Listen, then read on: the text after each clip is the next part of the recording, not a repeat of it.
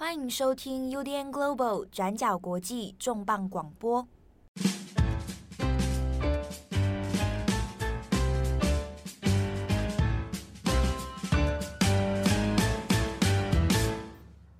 Hello，大家好，欢迎收听 UDN Global 转角国际重磅广播。我是编辑慧仪。二零二三年二月一号是缅甸政变两周年，我们为此采访了两位缅甸记者。一位是上一集人在缅甸仰光的记者 Paul，而今天这一集是已经逃到泰国清迈的记者 Yemon Y E M O N。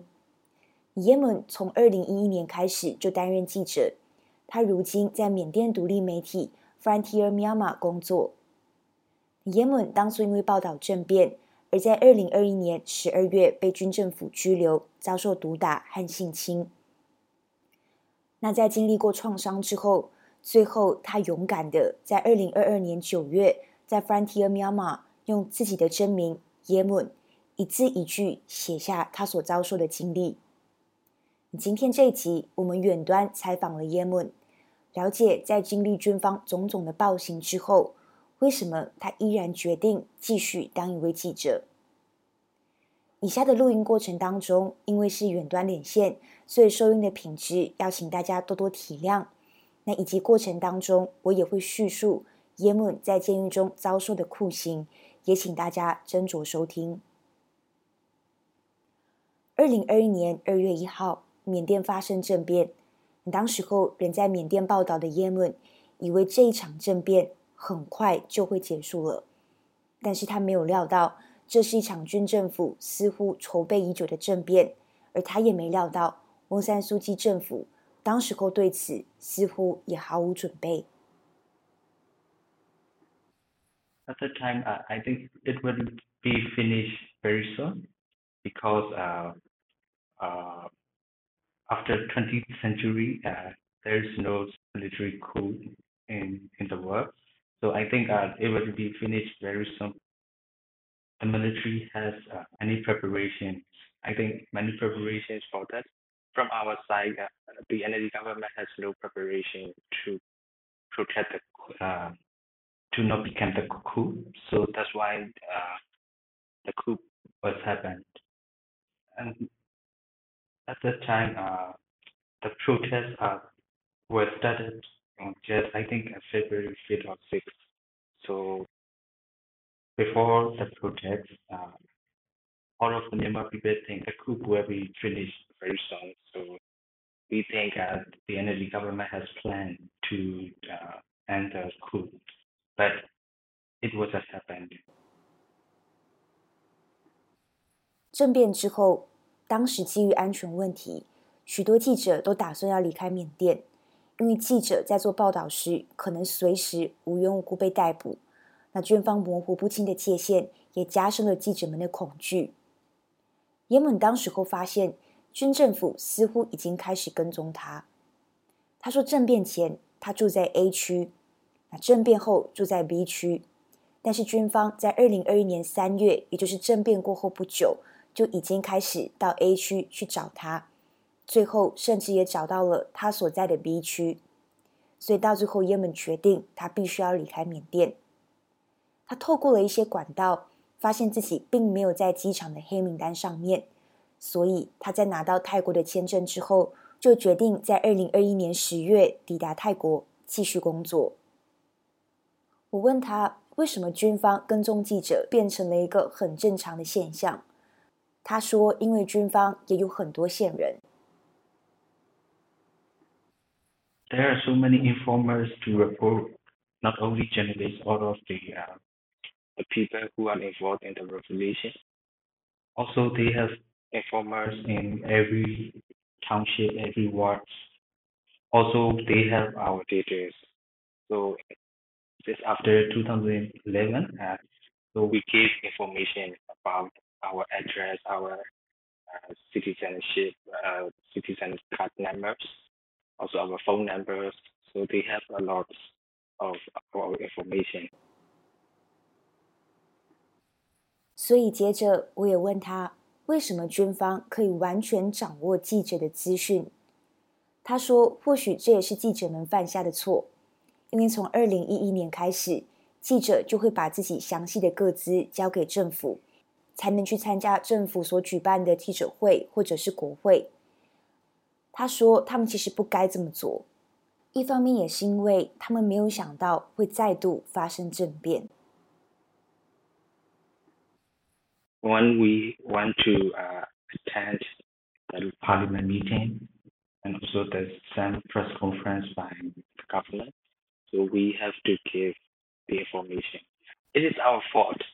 I I think maybe we can give the false information because we we didn't think the coup would happen in 2021.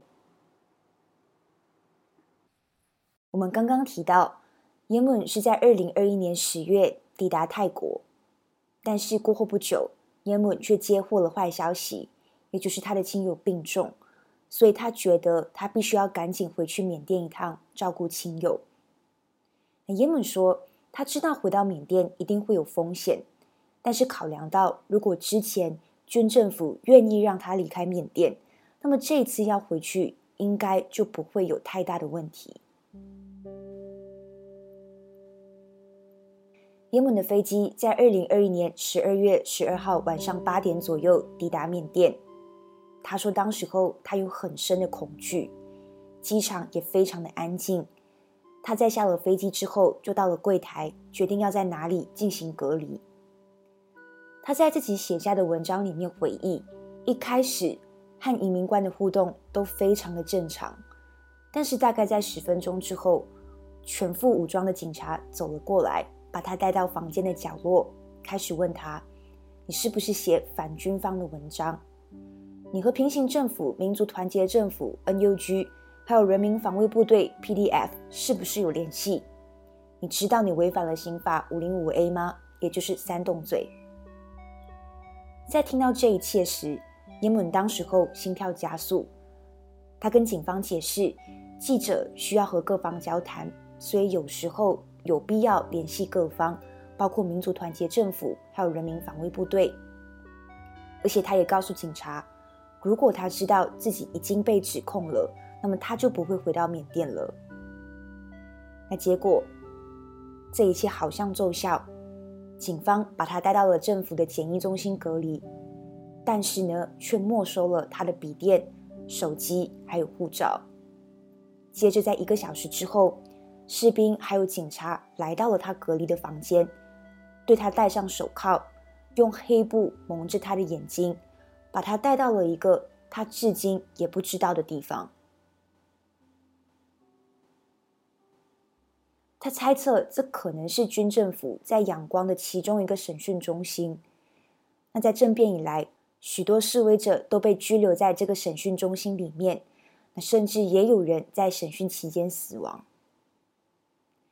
当时候不知道过了几个小时，也许是三个小时，那就有几个男人走了进来，他们开始质问耶门是不是有和民族团结政府 NUG 合作。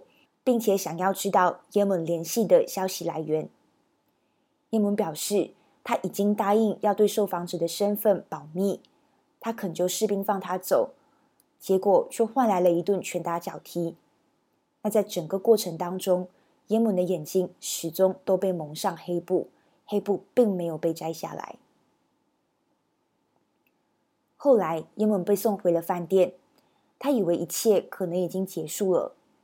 但是在隔一天的晚上九点，士兵和警察又重复了同样的流程，对也门戴上手铐，蒙上眼睛，又把他带走了。审问期间，他们质问也门一模一样的问题，接着又开始殴打他，最后又把他送回饭店。第二次回到饭店的那一个晚上，也门说全身都很痛，他睡不着觉。再隔一天，十二月十四号，他说他永远不会忘记这一天。那一天，也门又被蒙上了眼睛，带到了审讯中心，又被问了一模一样的问题。在过程当中，他听到一位女性的尖叫声。从士兵的话语当中，也门感受到士兵们要自己和那位女性发生性关系。他们又再次质问耶门受访者和消息来源是谁，耶门也再次拒绝回答。也是从那一刻开始，耶门被性侵了。在当下，耶门脑海里面的想法就是要活着走出去。他想着，如果这些士兵已经丧心病狂到足以性侵人，那么自己随时都有可能会被杀害。于是，作为交换条件，他给了士兵们假的名字，还有假的手机号码，也指出自己曾经在联合国儿童基金会担任顾问。后来不知道是什么原因，士兵们释放了耶门，耶门又被送回了饭店。回到饭店的耶门说，他松了一口气，但是所经历的一切痛苦挥之不去。原本十四号对耶姆来说是别具意义的日子，因为十四号是他和妻子结婚的日子，十四号也是他儿子的生日，所以对他来说，他一直觉得十四号是自己的幸运日。但是在经过那一天被拘留之后，十四号现在变成了好坏参半的日子。It's fifty fifty, fifty happiness and fifty sadness. So fifty fifty before the incident. 耶门被释放之后，军方当时候跟他做了一个协议，要他签署答应，只要对自己经历的任何一切事情保持沉默。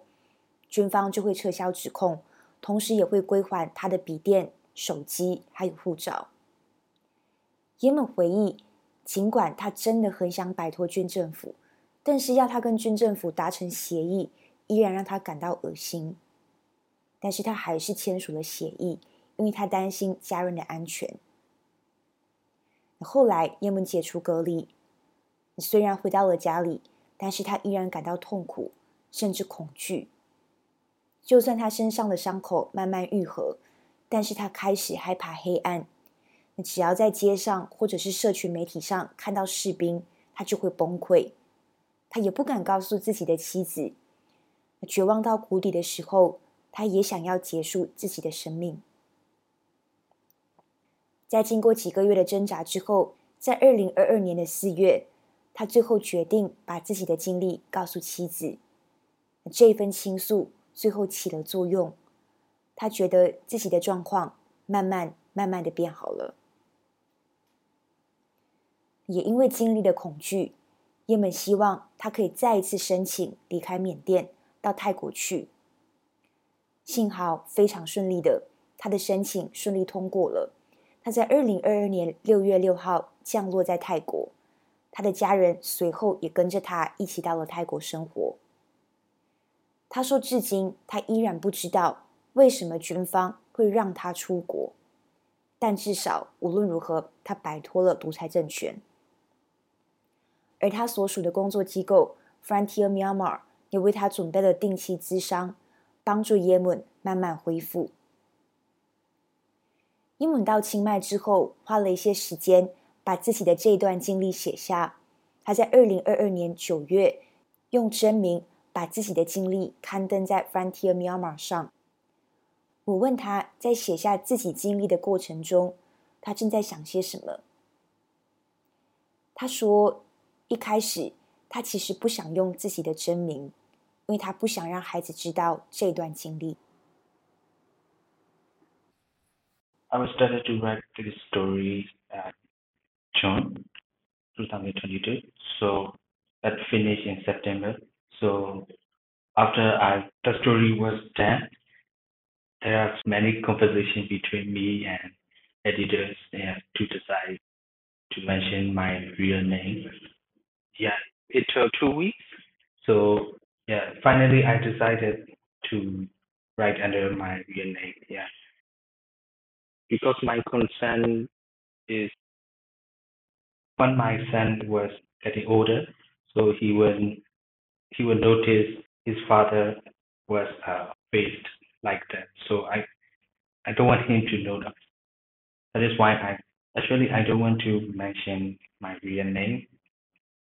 That to to prove that the article is accurate. So yeah. I I made decision yeah, to like enter my uni. 耶门说，用真名是为了确保报道的准确性，以及他也希望自己的经历可以鼓励其他人站出来诉说自己的经历。我问他在写下这些故事、这些经历的时候，对他来说是帮助和疗愈，还是他其实觉得非常的挣扎？他说，在报道刚刚刊登的时候，他确实非常的焦虑。担心军方会回应说这一切都只是谎言，但是军方后来并没有任何的回应。During that time, I think it is a mental health problem at that time. Yeah, but after the writing, maybe after I mean after the publish the story, so I think one or two weeks I cannot sleep at the night because uh, how the military, military respond on this article.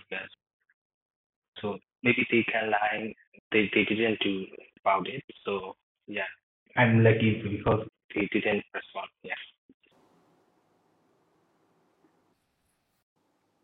其实，在这一段经历刊登之后，不只是耶门受到影响，他被拘留的消息传出来之后，他的妻子也受到了影响。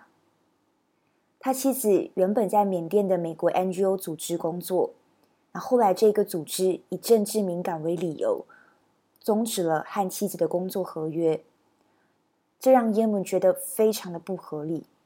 他也正在思考着是不是应该要写信投诉，反映这一切状况。那在经历这一切之后，我问耶门是什么原因让他想要继续当记者？他说：“他确实有想过要转行，尤其是到泰国之后。但是写作是他的兴趣，他觉得很难转行，因为他就是喜欢写作，想要当记者。”嗯，Actually, uh, after move to Thailand, I'm thinking to change the career because, uh, you know, but in Myanmar we can survive. But in Thailand, we cannot survive. So yeah, I'm thinking to change career. But my hobby is journalist, so yeah, it is difficult to change the career. So yeah, I'm always uh, thinking before the coup in Myanmar. So yeah, I want to change the career like communication manager. Yeah, but I I can. 作为一名记者。我问耶门，他如何看待缅甸的未来？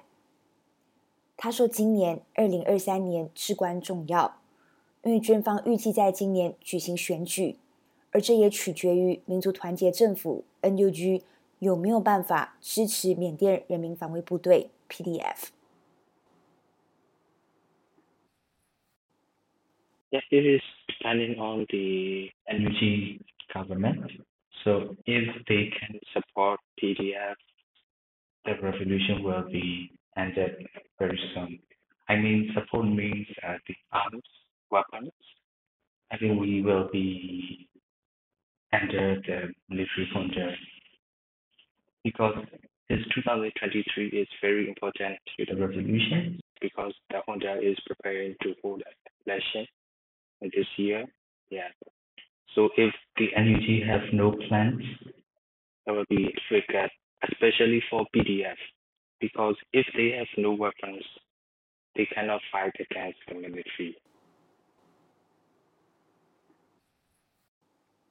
如今，耶门人在清迈，尽管人在国外，他依然持续在做报道。对他来说，在泰国，他也感到比较安全， 也比较不会有自我审查的问题。但我问他，泰国政府其实过去也有把异议分子遣送回母国违反人权的记录，他会担心吗？耶门说，他有合法的护照，也有合法的签证，所以他不认为泰国政府可以对他做什么。那在经历了种种这一切之后，我问耶门，最近有没有什么值得庆祝的事，或者是最近有没有什么事情是让他感到开心的？他想了想。接着，在荧幕的那一端露出笑容。他告诉我，是他儿子在去年的两岁生日。Yeah, uh, two years birthday of my son. Yes, it was happening last year. Its one year birthday was under the COVID, so we cannot celebrate.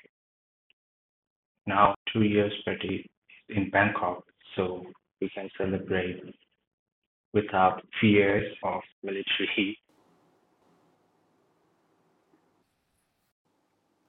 我们可以看到，作为一名记者，叶问勇敢地揭露了自己对抗军方暴政的经历。但作为一位父亲，就像他上面自己提到的， 他不想让孩子知道这一切过去。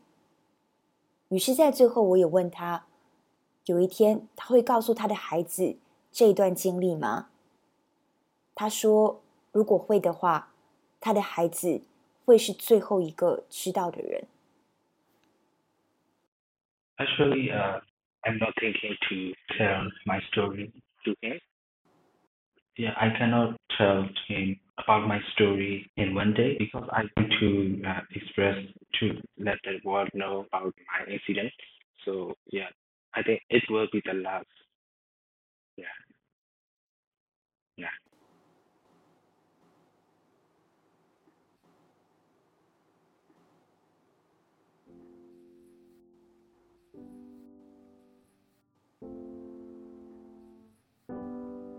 节目的最后， 真的非常感谢 Paul 和 Yemun 接受我们的采访，分享他们的经历，也祝福他们一切都要安全。那在缅甸政变的第二年里，我们还是一样看到无数的缅甸记者都还在努力的报道、揭露真相，不只是缅甸，包括在中国和香港、俄罗斯、乌克兰、伊朗等等。每一位在前线的记者都坚守自己的岗位，用自己的方式对抗不公不义的政权。最后，我也想要引用汉娜·厄兰在《黑暗时代群像》里写下的这一句话，献给大家。汉娜·厄兰说：“即使是在最黑暗的时代，人们还是有期待光明的权利，而光明与其说是来自于理论与观念。”不如说是来自于凡夫俗子所发出的莹莹微光。当众星火看见彼此，每一段火焰便更为明亮，因为他们看见对方，并期待相互辉映。以上这一段话也要献给大家，献给每一位记者，献给每一位在努力对抗黑暗的人。